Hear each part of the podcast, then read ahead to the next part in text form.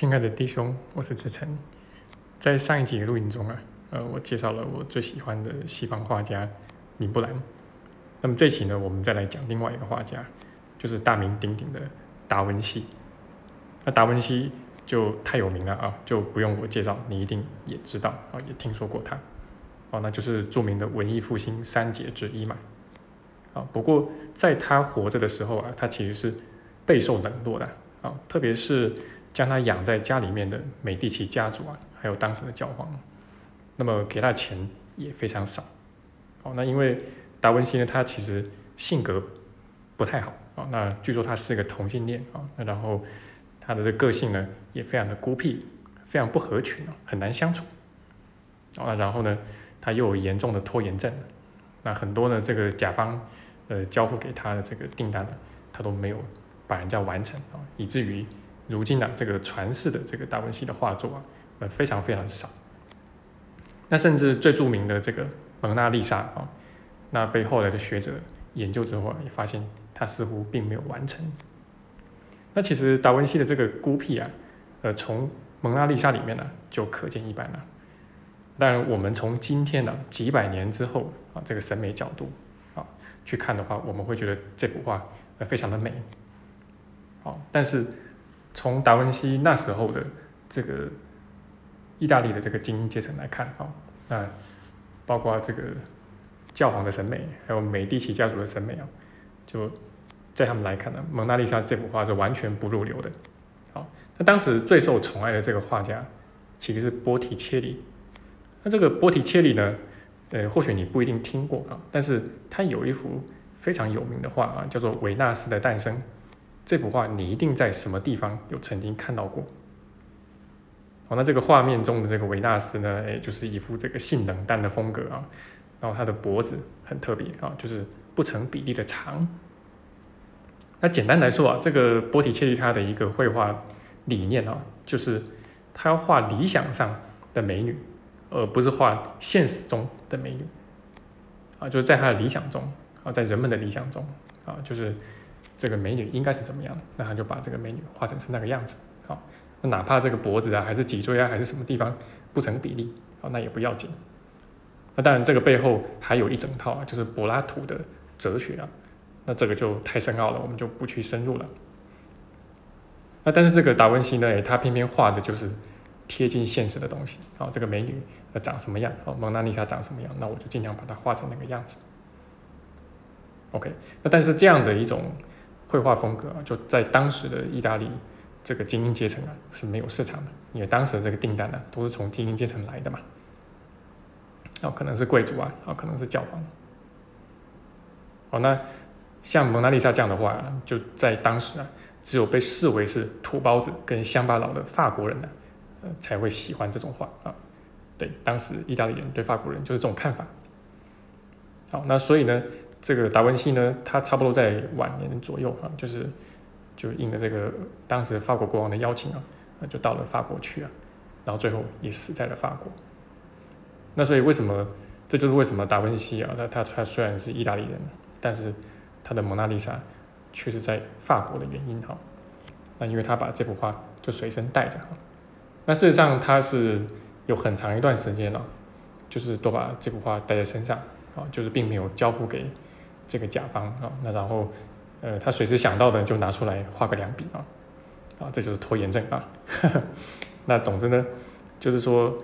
呃，很长一段时间呢，这个蒙娜丽莎呢，其实算是被挂在这个罗浮宫里面了，但也只是罗浮宫里面的其中的一幅画而已啦。好，然后被挂在一个也不是太显眼的位置，哦，绝对不是今天啊，或者说疫情之前吧，哈，你去罗浮宫啊，就会看到。在这个蒙娜丽莎的前面啊，哇，这个真的是叫做人山人海啊，然后还有两三个警卫在那个地方啊，那当然也会有很多的这个扒手啊的混迹在里面啊，伺机下手。然后在这个蒙娜丽莎，因为它其实原本是一幅要被挂在卧房里面的画啊，所以它这个尺寸其实不是太大，哦，那你只能从你只能远观嘛，因为人太多了，然后前面还有两层这个防弹玻璃啊，所以其实反光很严重啊，根本就看不清楚。好，那你上这个 Google 啊，去搜寻啊，它这个扫描的照片啊，可能比原作还要再清楚很多。那这个蒙娜丽莎呢，它开始声名鹊起啊，它源自一个偶然的事件。那这个偶然的事件呢，其实跟蒙娜丽莎这幅画的艺术性还有美感，呃，没有任何关系。好，那这个偶然的事件就是啊，差不多就在一百年前了，就是蒙娜丽莎被偷了啊。那这个小偷是一个意大利人呢，因为他觉得这幅画是我们这个意大利的国宝啊，怎么可以沦落到法国去啊？就他就很愤慨啊，所以他就把这幅画给偷了。好，那当时这名小偷啊，他只用了三个步骤啊，就把这幅画给偷了啊。那就是在这个罗浮宫大家都关门了啊，然后下班之后啊，然后这个他就走进去啊，这是第一个步骤。然后第二个步骤呢，就是从墙上。把这个画写下来，然后第三步骤就是走出去，哎，就是这样啊，那就可想而知当时这个罗浮宫的呃这个警备的这个水平是怎么样啊？啊，然后呢，当时也没有什么摄像头啊什么的啊，所以大家就是呃四处找啊，也找了很久啊，那大概两年有吧啊，才把这幅画终于又找回来。那在这找寻的过程中啊，呃，就是。报报章杂志啊，就一直在报道这个事情啊。然后当时其实也是报纸啊，就这种媒体的形式啊，就是嗯在欧洲兴起的时候啊，那人人人都看报纸啊。那就是每当有抓到嫌疑犯的时候啊，就大肆报道一番。好，那很快的，就是蒙娜丽莎的这这幅画呢，哎，就变得非常有名了啊。那当时怀疑了很多人呢啊，就是连。这个毕卡索啊，也都被怀疑啊，是不是这个偷画的那个贼啊？那今天呢，我们都知道啊，就是其实，嗯，一个艺术家或者他的艺术品啊，要能够红，好，那就是要可以卖很多钱的话啊，那么其实都是要砸大钱啊去做宣传呐，好，然后去做布展，好，那其实当年啊，这个报纸啊一直在报道这个蒙娜丽莎，其实就是在给这个达文西啊做这个免费的宣传啊，这真的是。可遇不可求，嗯，那这个事情呢，就是跟后来这个呃蒙娜丽莎变得很有名，好，然后所有去罗浮宫的人都要去看这幅画啊，那就很有关系。那其实我们从这个蒙娜丽莎这幅画的这个多舛的命运呢，啊，从最开始啊，就是呃被这个精英阶层冷落啊，然后到这个被挂在罗浮宫里面，但是呃也不是。